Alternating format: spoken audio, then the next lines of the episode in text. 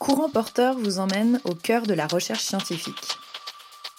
Je suis allée à la rencontre des chercheuses et chercheurs qui relèvent les défis énergétiques et proposent aujourd'hui des solutions pour le futur. Comment la recherche aide les entreprises et les institutions face à la transition énergétique, numérique et environnementale? Je suis Laure Caruso et je serai votre fil conducteur tout au long des épisodes. Je suis allée interviewer Assad Zougheb à Palaiso, au Centre Efficacité énergétique des systèmes, pour qu'il me parle entre autres de son invention.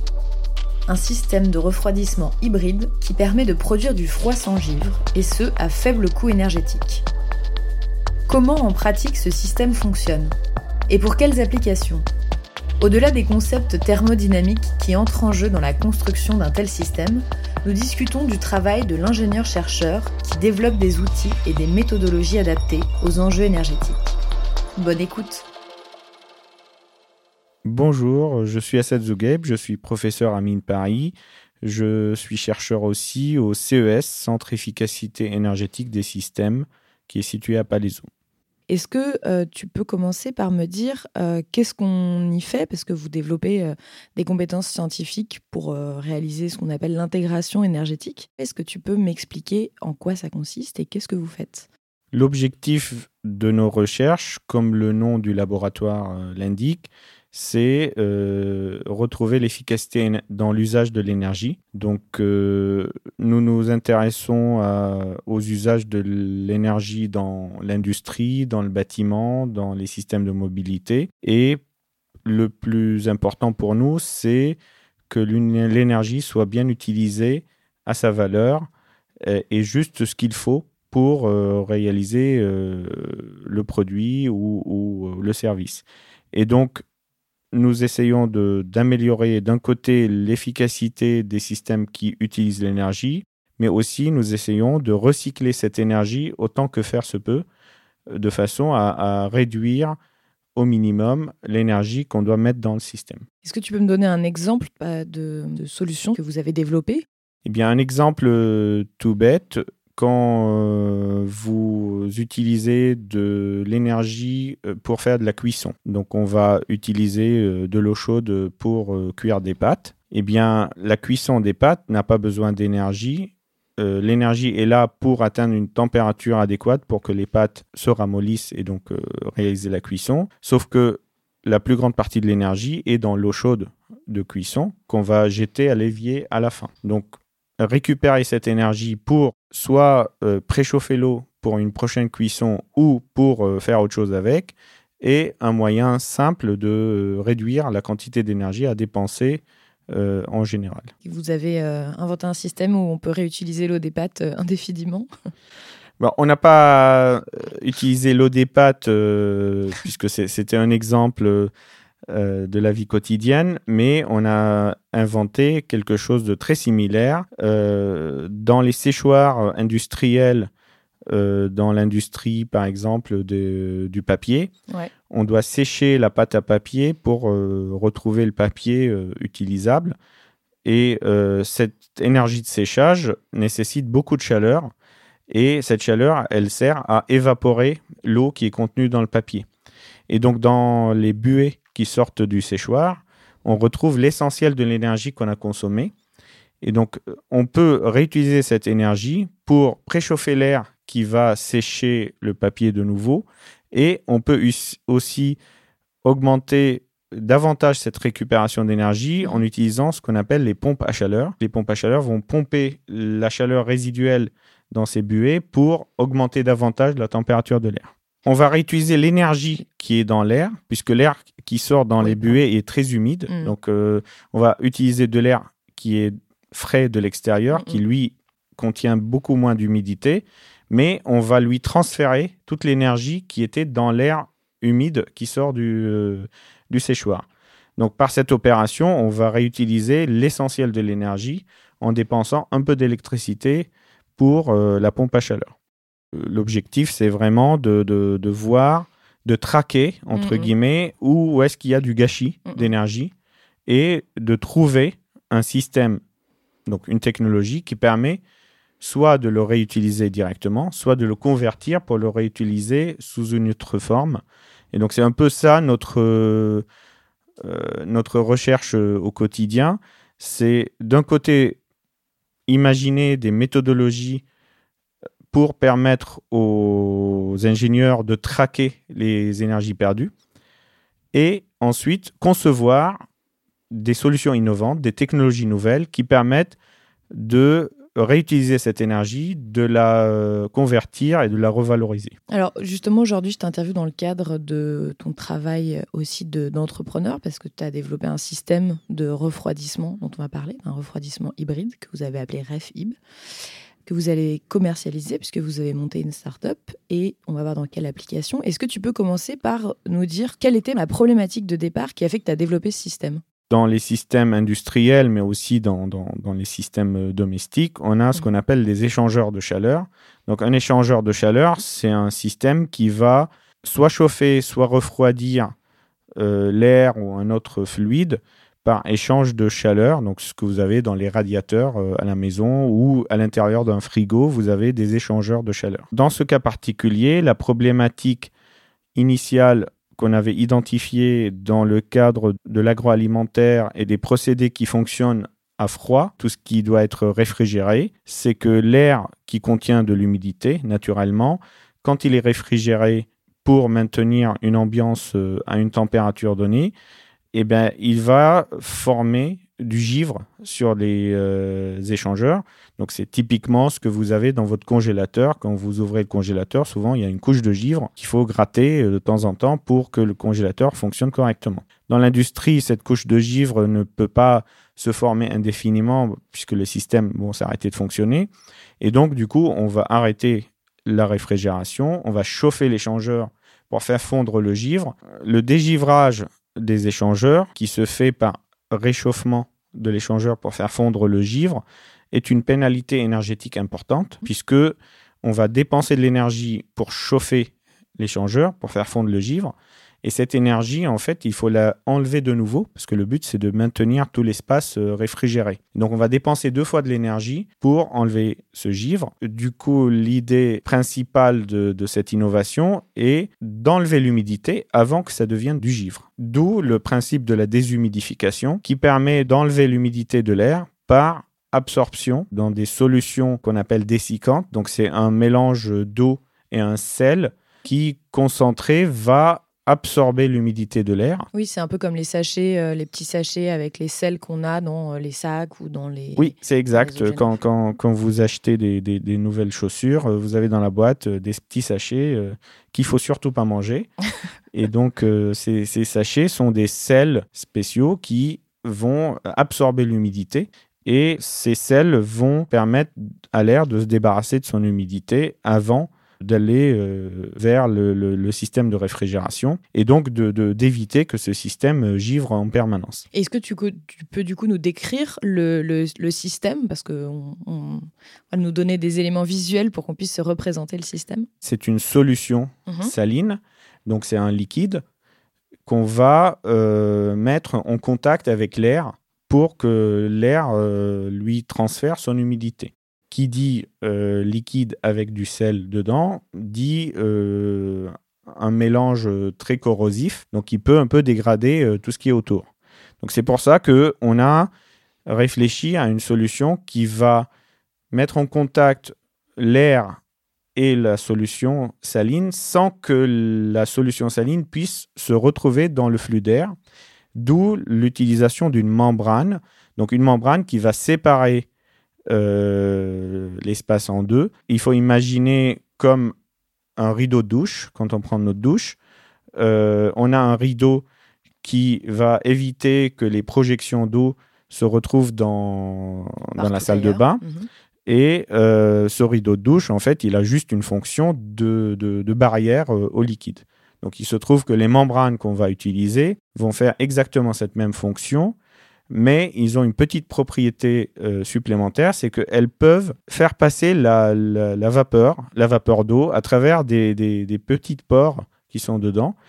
Donc, euh, il existe des marques d'habits euh, ou de chaussures qui promettent cette même fonction. Donc, c'est les habits qui respirent. Euh, un peu comme les vêtements techniques pour le jogging. Mhm. Et donc, cette même fonctionnalité existe dans ces membranes qu'on utilise. Et donc, elle permet de séparer le liquide et de l'empêcher d'aller dans le flux d'air, mais elle autorise à la vapeur de traverser d'un côté vers l'autre. Tu as eu cette idée, l'idée du principe, justement, sous ta douche, c'est ça? Est-ce que tu peux nous Oui, oui, c'est pour ça que j'utilise cet exemple euh, souvent, puisque au moment où j'avais la solution technique au problème de, de, la déshumidification, mhm. c'est-à-dire j'avais trouvé les, la solution saline qui allait bien et les, les paramètres pour pouvoir euh, concevoir le système, j'étais embêté par cette question de corrosivité et de séparation et je ne voulais pas faire un système euh, trop technique et trop compliqué qui fait perdre l'efficacité du système. Et donc j'étais un peu tracassé par cette idée. puis un,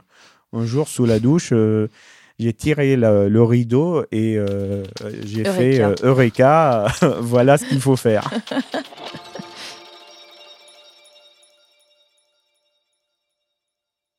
comment est-ce que ce système peut être utilisé, dans quelles applications finalement il peut être euh, utile par rapport à un système euh, de refroidissement plus classique? On avait imaginé de base de l'utiliser pour euh, prévenir le givre dans les espaces réfrigérés. Mais ensuite, on a découvert qu'il y avait beaucoup d'endroits où la déshumidification était indispensable, voire obligatoire. Et donc, un exemple assez typique, c'est les piscines. Dans les piscines couvertes, on a besoin de maintenir l'air à une humidité relative de 60%. Cette exigence est liée à des questions sanitaires, euh, c'est-à-dire euh, la condensation de, l'humidité sur les parois va être un, nid à bactéries et puis à champignons qui vont euh, contaminer l'espace.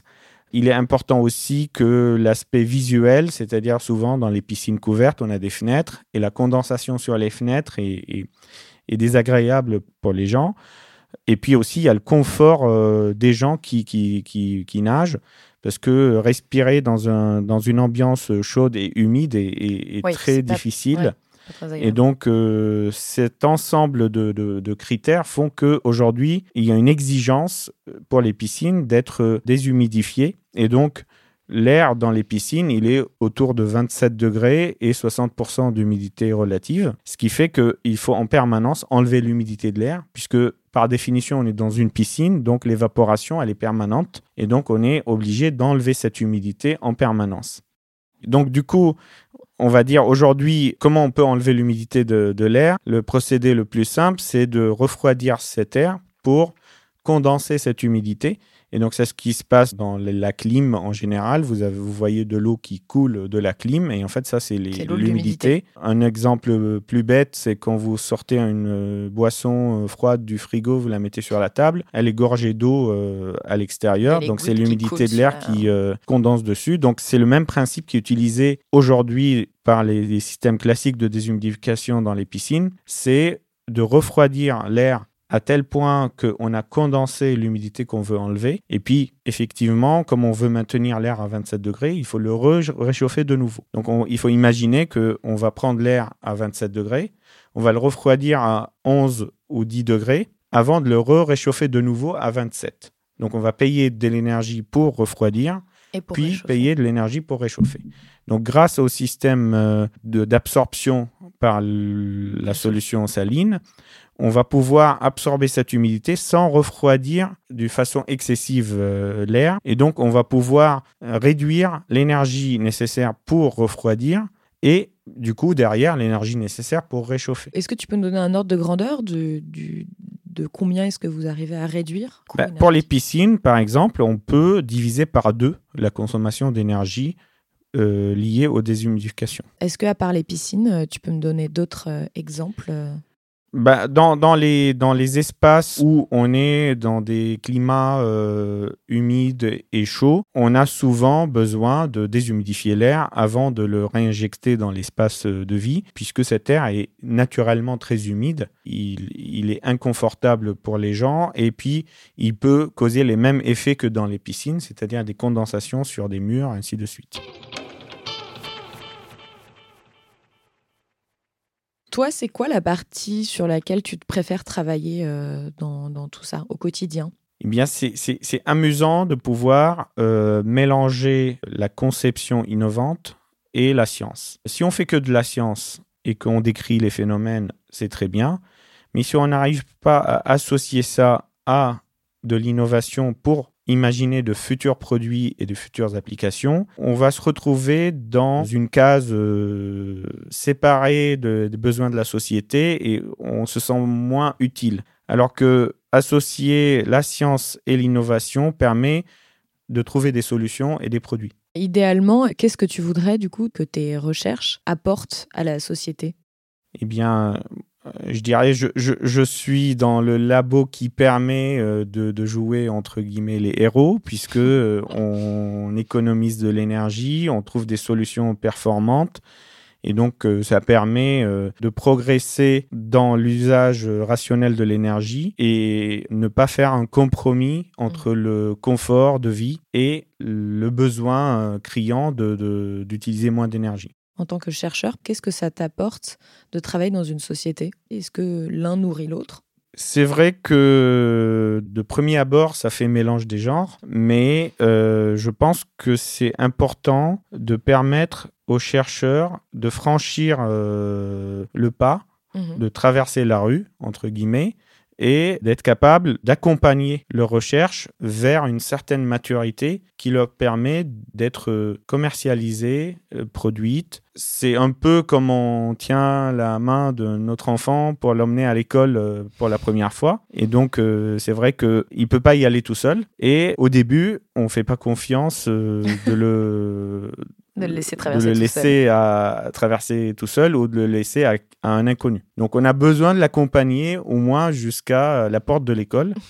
Et donc c'est un peu l'exemple qui, qui, me permet de, de, dire que cette opportunité de pouvoir accompagner la sortie de labo des innovations qu'on fait est intéressante puisque on capitalise quand même le savoir-faire et donc il euh, n'y a pas mieux que nous pour transmettre ce savoir-faire à ceux qui vont produire, commercialiser mhm. et vendre.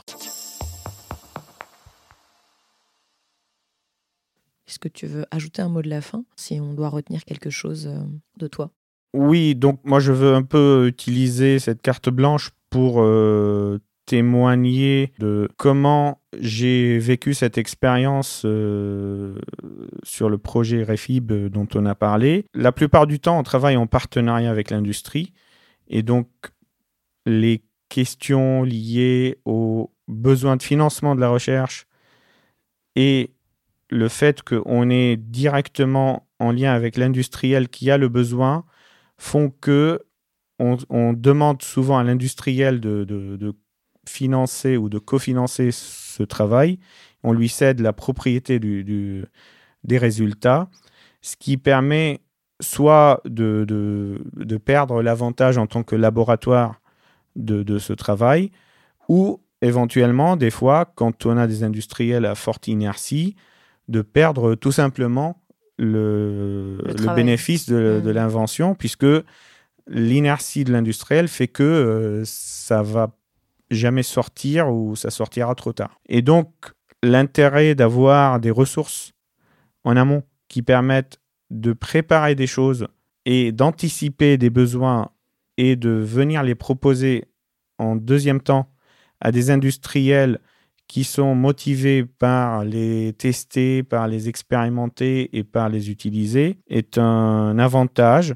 Donc ça, dans mon cas particulier, c'était euh, un programme de, de, de, proposition de maquette qui a été euh, euh, lancé par l'Institut Carnot et qui nous a permis de proposer, de concevoir et de réaliser une maquette du système Refib avant même d'aller voir euh, les industriels qui, qui, peuvent l'utiliser. Et donc ça, ça permet d'avoir d'un côté un patrimoine au niveau des labos qui permet de, de, de fructifier entre guillemets le travail de, recherche et d'innovation, de le proposer au plus grand nombre et aussi, si jamais il y a des opportunités d'entrepreneuriat, euh, de faire émerger des, startups ou des, euh, des spin-offs des labos qui permettent d'accompagner le produit sur le marché et donc aller un peu plus vite que les grands groupes qui ont beaucoup d'inertie. Et donc ça permet peut-être d'aller beaucoup plus vite euh, dans le développement. Merci beaucoup Assad. Ben, merci euh, pour cet entretien et, euh, et pour ces questions assez intéressantes. Merci.